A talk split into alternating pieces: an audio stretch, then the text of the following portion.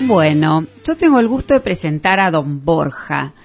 Pero más allá de lo que nos ha hecho reír don Borja, quiero decirles lo que siempre pensé de él desde primer día, que don Borja es ni más ni menos que un Julián Marías con sentido del humor. Ah, Buenos días, don Borja. Hola María, qué halago, ¿eh? Qué halago. Bueno, a- amigos, hoy quiero dejarles un mensaje de optimismo. Ya que hemos machacado y machacado todo el año contra estos crápulas que toman el poder para enriquecerse, para satisfacer sus ansias de poder, en fin, para cagarnos la vida. La humanidad ha estado la mayor parte del tiempo bajo el gobierno de tiranos, corruptos y ponis. Pequeños personajes que toman la política para su beneficio. Tipos que llegan en su viejo y derruido coche para terminar paseando en un BMW. Patanes que pasan de deber la vida en el banco a ser propietarios de múltiples empresas. Todos notamos ese crecimiento patrimonial tan evidente, pero no podemos denunciar sin pruebas concretas y lamentablemente callamos.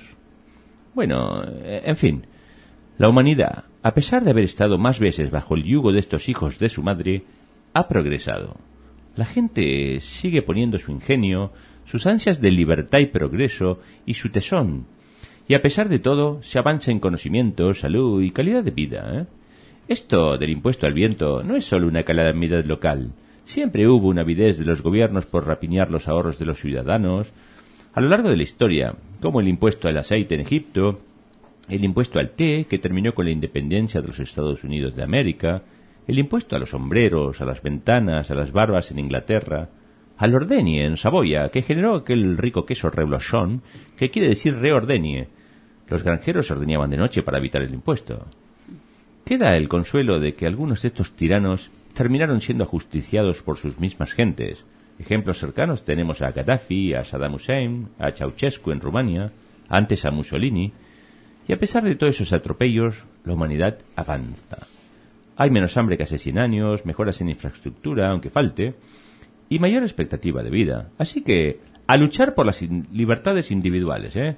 Hemos visto este año cómo lo político la política aprovechó la pandemia para cercenar el derecho a circular libremente de las personas y a disfrutar de la vida mientras podamos. Les deseo unas felices fiestas junto a vuestras familias y amigos y un mejor año 2021.